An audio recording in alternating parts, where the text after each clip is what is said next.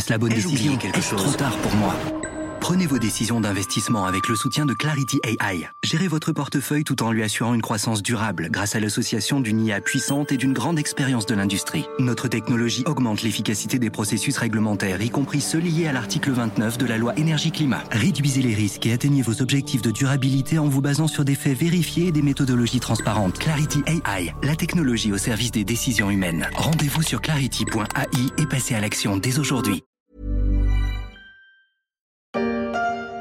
Psychopompe raconte ma rencontre avec une espèce qui est devenue mon espèce totémique euh, de façon extrêmement mystérieuse. J'ai mis un temps anormalement long à me rendre compte que j'étais obsédée par les oiseaux et j'ai mis un temps encore beaucoup plus long à comprendre pourquoi j'étais obsédée par les oiseaux.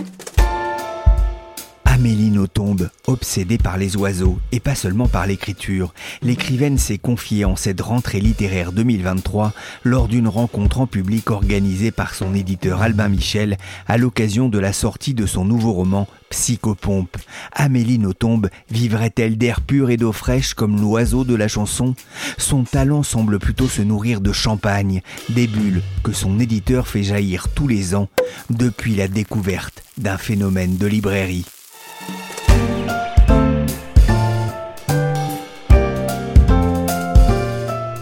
Je suis Pierrick Fay, vous écoutez La Story, le podcast d'actualité de la rédaction des Échos, un programme à retrouver et à lire avec vos oreilles sur Deezer, Castbox, Podcast Addict, Google Podcast ou encore Apple Podcast.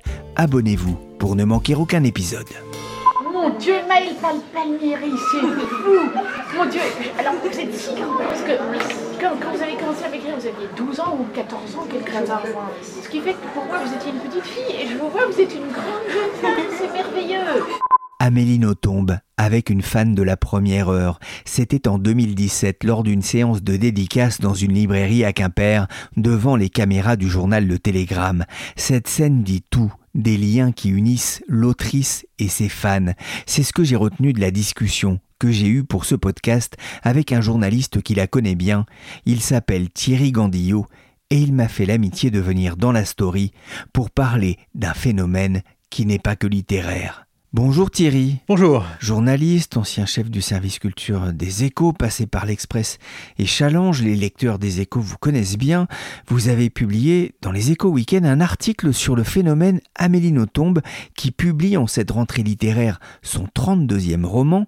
Alors d'abord Thierry, qu'est-ce qui fait d'Amélie Nothomb une autrice pas comme les autres? Ah bah, D'abord de publier un livre euh, par an depuis 32 ans. Euh, c'est pas banal. Ensuite, d'avoir un succès absolument phénoménal, mais moi je l'ai vécu, je l'ai vu partout dans les librairies, euh, dans les salons du livre, c'est une émeute à chaque fois qu'elle vient. Et puis, il y a une œuvre, alors une œuvre en construction, petit à petit, morceau par morceau, livre par livre, donc elle en a 32, mais elle en a écrit 107. Elle en écrit 4 par an, elle en publie un. Un livre sur trois publié, on va en reparler Thierry, mais pour ceux qui ne l'auraient pas lu, comment décrire son œuvre en, trois mots? Non, trois mots, j'ai besoin de beaucoup plus. Non, en fait, c'est une question qui est très très complexe. C'est-à-dire qu'effectivement, elle publie tous les ans un livre bref, moins de 200 pages, alors qu'on a euh, des concours à 600 pages, etc.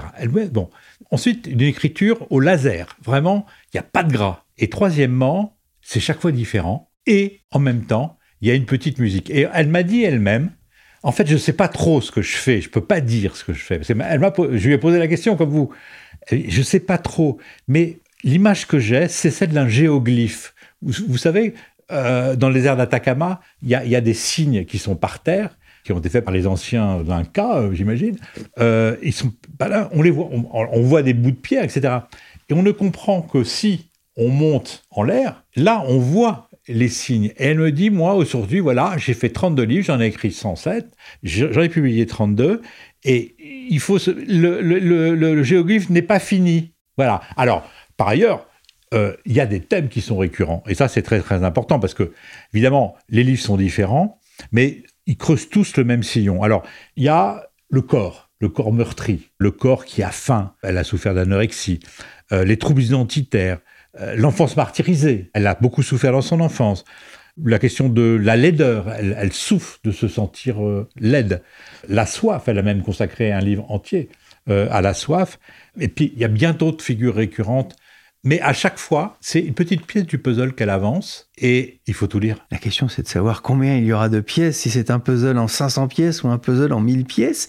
Qu'est-ce que vous avez justement pensé de cette 32e pièce publiée, Psychopompe, son nouveau livre? Alors, Psychopompe, franchement, c'est un de ses meilleurs livres. C'est pas parce que je suis là que je le dis, c'est parce que je le pense. C'est un de ses meilleurs livres parce qu'elle se livre énormément sur une question identitaire. En fait, qu'est-ce que c'est qu'un psychopompe? Alors évidemment, c'est un drôle de titre. Elle a le génie des titres, hein, hygiène de l'assassin, etc., euh, métaphysique des tubes, enfin bon, elle a vraiment le génie des bons. Là, psychopompe, tout le monde se dit, mais qu'est-ce que c'est qu'un psychopompe? Eh bien, mes études anciennes de grec m'ont rappelé que le psychopompe, c'est Hermès, hein, c'est celui qui accompagne les morts vers euh, l'au-delà. Et donc, elle considère qu'elle est psychopompe elle-même, puisqu'elle a fait l'expérience, dit-elle, d'accompagner son père dans la mort, au-delà de la mort. C'est-à-dire, une fois qu'il était mort, elle a continué à lui parler. Et alors, euh, donc, elle, a écrit un, premier livre sur son père qui s'appelait Premier sang, donc le père. Elle en a écrit un sur Jésus-Christ, qui s'appelait Soif. Elle imaginait qu'elle était euh, à la place du Christ, en train de mourir de soif sur la croix. Donc on lui a dit, mais t'as fait le Père, t'as fait le Fils, maintenant il faut faire le Saint-Esprit. Et c'est qui le Saint-Esprit pour elle? C'est le psychopompe, c'est celui qui parle. Et le psychopompe, et ça c'est très important dans le livre, c'est l'oiseau. C'est-à-dire que pour elle, elle a toujours pensé qu'elle était un oiseau. Et là, c'est pour la première fois, elle, euh, elle raconte comment elle vit en tant qu'oiseau. Donc voilà, c'est un peu barré, hein mais tous ces livres sont un peu barrés. Ça me rappelle un peu la, chanson de Barbara L'Aigle Noir hein, dans ce que vous me dites. Bah, oui. On, revient aussi euh, à, cette euh, artiste, hein, Amélie Nothomb. Elle n'a pas encore 60 ans. loin. Elle en a déjà 32 romans vous publiez, vous le disiez, il y a aussi des pièces de théâtre, des contes, des nouvelles et même des paroles de chansons. Pour les éditeurs, c'est du pain béni? Ah bah, pour les éditeurs, c'est une manne absolument extraordinaire. C'est-à-dire qu'elle euh, vend entre 200 000 et 400 000 exemplaires, 200 000 les moins... Elle n'a pas fait ça pour ça. Et je vais vous donner un, exemple. Elle a signé un contrat il y a 32 ans, c'est pas du tout... Euh, voilà, elle a signé, et elle a mis 10 ans à le changer. 10 ans, qui était un contrat vraiment euh, anodin, vraiment le contrat de base, 2%, machin, etc. Et en fait, non. Je pense qu'elle me l'a dit d'ailleurs, elle m'a dit, moi, 200, bon, 400, c'est génial, mais c'est pas mon souci. Mon souci, s'il y a une personne qui a lu le livre et qui a été bouleversée, eh bien, j'ai rempli le contrat. Albin Michel, son éditeur, a vendu plus de 20 millions de livres dans près dans le monde entier. Dans le monde entier, hein, c'est un vrai succès. des films, des films. En 1992, euh, elle n'a que 25 ans et donc elle envoie son premier manuscrit à des éditeurs. Thierry, comment est-ce qu'il a été accueilli? Ah non, elle n'a pas envoyé à des éditeurs, elle a envoyé à deux éditeurs. Un, Gallimard, Philippe Solers, et deux, euh, Francis Esménard, le patron d'Alma Michel. Solers dit Oh là là, qu'est-ce que c'est? C'est une plaisanterie, euh, c'est un gag, etc. Et il l'envoie au bain. Et Esménard le lit, prend son téléphone et au petit matin l'appelle et lui dit Je vous publie. Voilà. Donc Malheureusement pour Gallimard, c'est Alba Michel qui a renversé. Alors pourquoi? Il faut dire que euh, Solers pensait que c'était, euh, son âme, hein, euh, pensait que c'était un plagiat. Euh, il pensait qu'il allait se faire rouler dans la farine. En fait, il pensait que c'était un vieux routier. Parce qu'il y avait eu l'affaire précédemment de, Romain Gary avec Ajar. Et donc, ils se sont dit, oh, c'est un vieux de la vieille, c'est un sabatier, c'est un d'Albin Michel, c'est... Bon, mais Esménard, lui, il a vu tout de suite qu'il y avait du génie chez, cette jeune femme, et il ne s'est pas trompé. Et c'est lui qui a dit, vous publierez tous les ans. Pourquoi tous les ans, euh, Thierry? Pourquoi ce rythme, ce pari qui pouvait sembler audacieux pour une jeune autrice Bon, bah, quand, on, fait un, pari comme ça, on ne sait pas s'il va être tenu. Elle lui aurait dit euh, à, N plus 2, euh, bah non, mon livre n'est pas prêt, bon, je ne peux pas le publier cette année. Il aurait dit, ok, on va le publier l'année d'après. Mais elle, je ne sais pas, il avait parlé avec elle et il avait senti cette espèce d'urgence d'écrire. Parce que quand elle lui donne ce premier Hygiène, hygiène de l'assassin, son premier manuscrit, elle en a déjà 7 ou 8 sous le coude, hein, écrit mais pas publiés, et qui ne seront jamais publiés. Parce que ça, c'est une autre partie de l'histoire. Y a, c'est la, la, partie, les 32 livres, c'est l'iceberg, hein, c'est la partie euh, visible de l'iceberg. Mais il y en a 30, euh, 107 euh, moins 32. Donc il en reste quand même quelques-uns sous le coude. Une romancière au musée Grévin, un timbre belge à son effigie, un géant du Nord conçu aussi et symbole d'identité collective. Elle a même un rosier et un astéroïde à son nom. Mais elle n'a pas le concours. Non, mais c'est pas seulement. Juste, oui, mais c'est intéressant parce que ce qu'on comprend aussi, que c'est pas seulement un phénomène d'édition, justement. Non, justement. Mais il, faut avoir vu Amélie Nothomb dans une librairie, dans un salon du livre, parler avec les gens. Et là, on comprend que ces livres, tout ce que j'ai dit, hein, le corps meurtri, euh, euh, l'enfance martyrisée, le viol, l'anorexie, la soie, etc., au-delà de tout ça, elle parle directement aux gens. Les gens se reconnaissent en elle. Et franchement, elle a une façon d'être en empathie avec les gens. Moi, je l'ai vue signer. Elle se souvient. Elle dit ah, mais je vous ai vu au Salon du Livre de Nancy, euh, sur la place du Livre, là. Euh, vous étiez. Et, votre fils, alors, il, euh, est rentré finalement au CP Je vous jure que c'est vrai. Ah, c'est incroyable. Elle se souvient, elle est hypermnésique. Hein. Elle se souvient de tout. Moi, moi j'avais organisé, à l'Express, j'avais organisé un prix, l'Express Internet. Et donc, les internautes votaient et elle a été élue, elle a gagné. Et donc, on dit bon, on va faire ça à 10h du soir, 22h, parce que c'était stupeur et tremblement et il va y avoir les Japonais qui vont être en ligne, puisque c'était sur Internet. Alors là, c'est vraiment tout son personnage. Bon, comme ça, très gentiment, il me dit oui, bien sûr, je viendrai à 22h. Je veux juste euh, une bouteille de Laurent Perrier et du chocolat chaud de chez Angelina. Alors, je, bon, il y avait une bouteille de, de, Laurent Perrier au frais, il y avait du chocolat chaud de chez Angelina dans le thermos. Elle a été absolument adorable et elle a répondu aux gens et elle se souvenait quand les gens, les internautes envoyaient des trucs, elle se souvenait de qui c'était. Elle fait partie hein, des stars du monde littéraire qui vivent très bien. Hein. C'est-à-dire qu'il y en a, ils sont pas si nombreux que ça finalement. Il y a qu'elle. Honnêtement, elle est tout à fait au-dessus, au-dessus, au-dessus, au-dessus. Il y en a pas d'autres. parmi des, là aussi des céréales, des céréales vendeurs. Alors c'est autre chose parce que euh, on peut parler de, évidemment de Marc Lévy, de Guillaume Musso, de, Maxime Chatham, de tous ces écrivains qui vendent euh, peut-être plus qu'elle, hein, mais elle c'est autre chose. Elle c'est un phénomène, c'est-à-dire que elle est dans l'histoire de la littérature et elle envoie autre chose quand même. Ce sont des best-sellers, mais c'est pas écrits comme des best-sellers. Amélie Nothomb fait vendre des livres. Albin Michel, on va dire, a de l'or entre les mains. On parle beaucoup, vous savez, de mercato eh dans le foot, mais aussi dans le monde de l'édition, avec peut-être pas mal de changements à venir, avec Hachette et Editis qui sont en passe de changer de main. Nothomb, c'est un peu un Mbappé. Tout le monde aimerait l'avoir dans son équipe. oui, elle marque des buts, oui. Eh bien, c'est non elle ne bougera pas. Pourquoi? Parce que Esménard lui a fait, Francis Esménard, euh, donc le patron d'Alma Michel, est une figure paternelle. Il lui a fait confiance. Elle lui fait confiance. C'est une maison familiale. Elle a son bureau. Elle y vient tous les matins pour répondre au. Ah oui, ça aussi, le courrier des lecteurs. Elle y vient tous les matins pour répondre au courrier des lecteurs. C'est quand même un cas, vous connaissez beaucoup d'écrivains qui viennent tous les matins au bureau, parce qu'elle écrit de 4h à 8h du matin, hein, à peu près. Et puis, hop, elle part pour Alma Michel, rue Huygens, euh, à Montparnasse.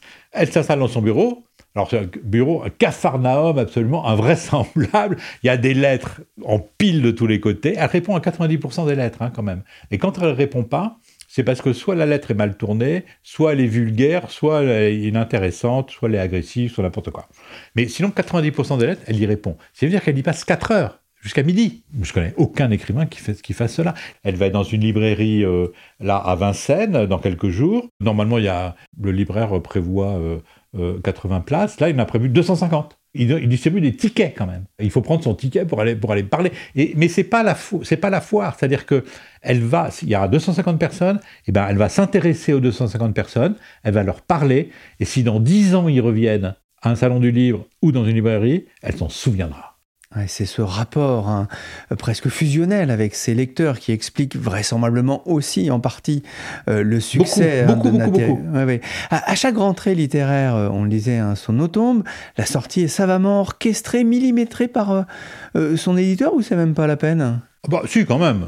Si, c'est toujours, toujours la peine de faire du bon marketing. Donc après, elle ne s'en occupe pas du tout. Albin connaît très bien les cibles. Le marché, est-ce qu'on va faire des mâts dans Paris, dans le 15e, dans le 7e, dans le 8e, dans le 6e Ou est-ce que c'est pas la peine d'en faire dans le 16e ou le 18e Je ne sais pas, je dis n'importe quoi. Ils savent très bien. Donc, il y a un, gros budget, à mon avis, un des plus importants budgets. Mais ça n'est pas, pour elle, l'essentiel. Elle, elle s'en occupe pas de tout ça. Elle le voit quand elle marche dans la rue, quand elle sort de chez elle, elle, se voit sur un haut de mât, mais, mais ou, sur une affiche dans le métro. Ce qui est important en revanche, c'est la relation créée par Albin Michel avec euh, euh, les libraires de France. Ah oui, oui, toujours. Bah, de toute façon, tous les éditeurs ont intérêt à avoir des relations très très euh, proches avec les libraires, parce que les libraires, c'est eux qui font lire. Alors là, pour le coup, tous les mois de juin, mai, euh, ou avril, il y a les rendez-vous avec les libraires. Donc elle présente là son livre en avant-première aux libraires. Tous les auteurs de la rentrée littéraire sont là, le même jour. Chacun a une heure ou 20 minutes. Et donc elle arrive, elle raconte son livre, elle arrive, elle arrive en psychopompe, euh, euh, je parle aux morts, euh, j'accompagne les morts dans la dans l'au-delà, je suis un engoulevent, parce que oui, parce que son, son l'oiseau qui est son totem, c'est un engoulevent. donc je suis un engoulevent, etc. Et les gens d'Albin me disent, m'ont dit, mais la première chose que, que, les gens font en rentrant dans le métro ou dans le train quand ils rentrent en, en région, c'est de prendre Psychopompe et de le lire dans le train, tout de suite. C'est l'attente majeure des libraires. Donc un libraire, un gros libraire, un libraire de premier rang, il va en avoir 200. Voilà, mais il va se réassortir. Mais il en, a, il en prend 200, les yeux fermés.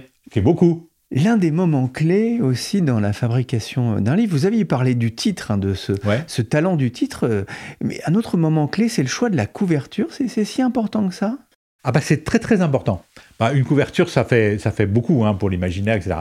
Mais là, il y a quelque chose de récurrent c'est que depuis euh, un certain nombre d'années, Amélie est en une, en photo. Et elle, elle voulait pas trop au début, elle n'était pas sûre que ce soit une bonne idée. Euh, mais en fait, l'attaché de presse d'Albin Michel, ils étaient en fait à San Francisco, euh, à Berkeley, et elle était reconnue dans la rue. Il y avait des séminaires sur elle. Quand même. Vous imaginez qu'il y avait quand même des séminaires sur Amélie Nothomb à, à Berkeley quand même. Elle participait à un séminaire, etc. Et les gens la reconnaissaient dans les rues à San Francisco. Donc l'attaché presse s'est dit, écoute, on a Marie Ginslark, elle est en quatrième de couverture, mais toi, on va te mettre en première de couverture. Et ça a été un coup de génie, parce que les photos, alors il y a des photographes extrêmement connus hein, qui font des photos pour elle, donc ce sont des photos qui sont magnifiques. Ça valorise complètement, ça donne un, ça donne un côté absolument glamour, ça certainement, mais plus que ça. Albin Michel peut lui dire merci. Les, marques de champagne aussi? Oui, bien sûr.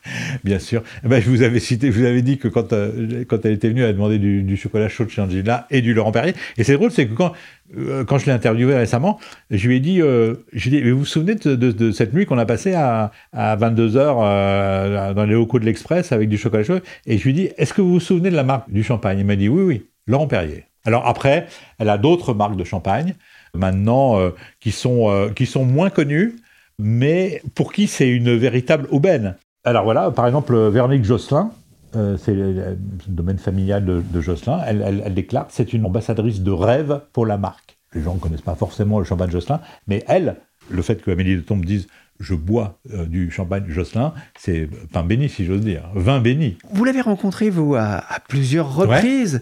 quel est son rapport aux médias? Extrêmement simple extrêmement sympathique, extrêmement empathique, pas de chichi, alors que c'est une star.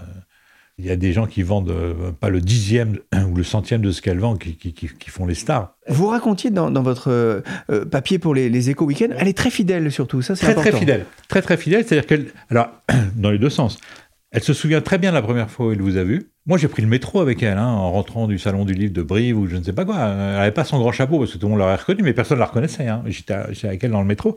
Et pas, pas de chichi, pas de. Bon, à part, à, part, à part avoir une bouteille de champagne et avoir du chocolat chaud, voilà, aucune exigence, elle fait pas.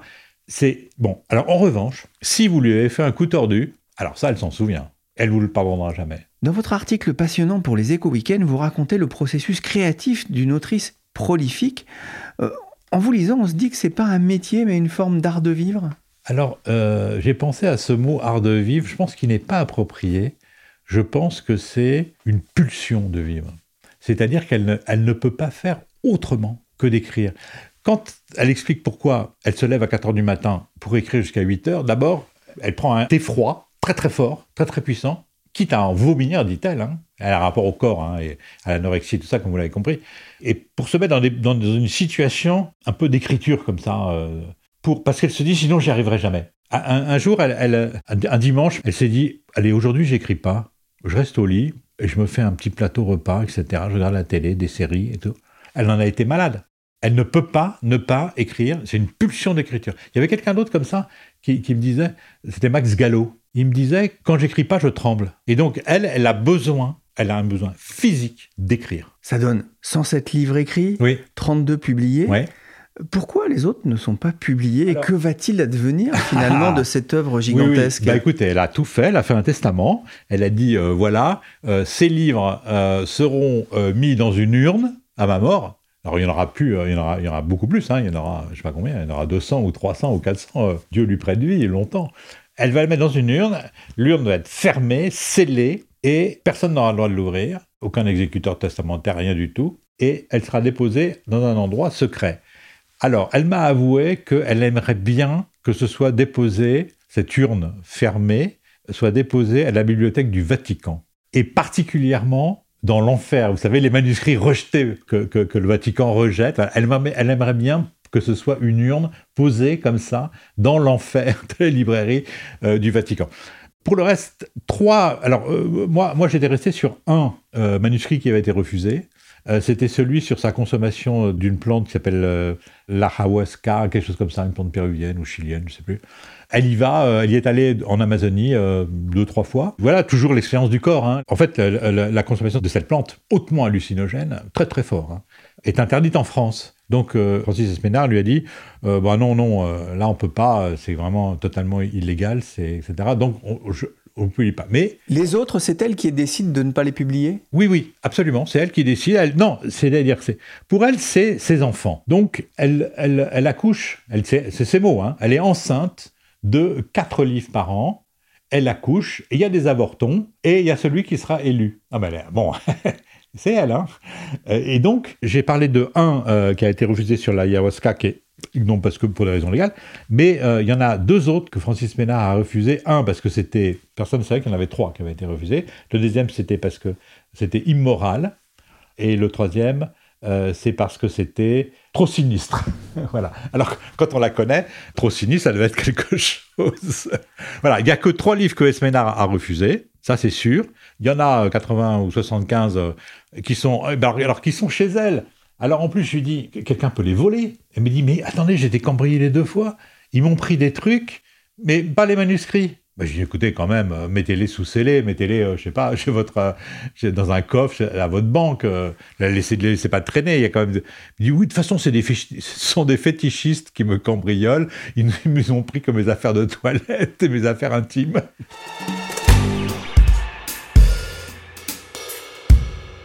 C'est bien sûr une caricature. Le no est en, en vérité un art très beau. que, ça, c'est Amélie Nothomb chantant le no.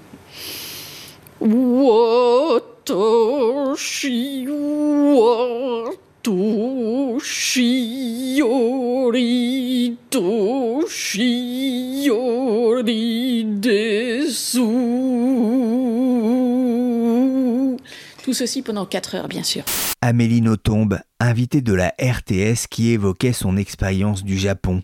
Pas sûr que ce soit une publicité pour cet art japonais qui a marqué son enfance. Mais cette année encore, la magie opère auprès des lecteurs. Au 3 septembre, 15 jours après sa sortie, Psychopompe s'était déjà écoulé à près de 30 000 exemplaires selon Edistat. Il faudra sans doute attendre les fêtes de Noël pour savoir si elle fera aussi bien que Premier Sang, vendu à plus de 300 000 exemplaires, livres de poche inclus. Il y a donc Amélie Nothomb et il y a les autres. Elle est l'un des moteurs de la rentrée littéraire et cette année, plus que jamais, m'a expliqué Nicolas Richaud, journaliste aux échos. Alors le fait majeur de cette rentrée, c'est sa sobriété à double face. Premièrement, il y a 466 nouveaux romans qui ont été ou qui vont être lancés. Alors je vous dis ça, Pierre, que ça risque de vous sembler encore énorme, hein, mais c'est pourtant le niveau le plus bas depuis près de 20 ans et c'est très très loin du record de 701 ouvrages en 2010. Deuxièmement, on constate une relative sobriété au niveau des têtes d'affiches qui se font surtout remarquer par leur absence pour cette rentrée littéraire.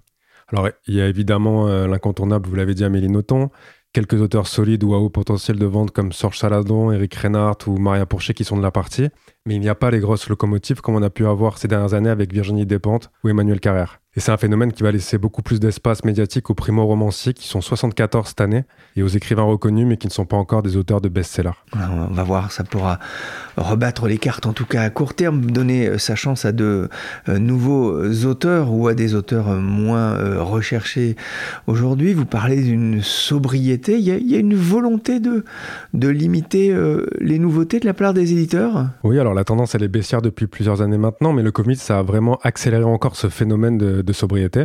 Pendant le confinement, les éditeurs ont publié beaucoup moins de livres qu'habituellement et leur chiffre d'affaires a pourtant bien résisté. Et en fait, ça a un peu cassé la croyance selon laquelle il fallait sortir toujours plus de livres en volume pour doper son activité financière. Ensuite, il y a la raison environnementale qui s'est imposée, mais aussi celle économique, notamment avec l'inflation des prix du papier qui ont bondi de 30% en deux ans. Et tout ça, ça a fortement incité les éditeurs à resserrer leur catalogue. Et puis, bah, à l'autre bout de la chaîne, les libraires, ils n'en pouvaient plus de recevoir autant de livres pour la rentrée littéraire. Un, ils n'ont pas le temps de les lire pour pouvoir éventuellement les conseiller à leurs clients, et deux, ils n'ont même pas la place de les mettre en magasin.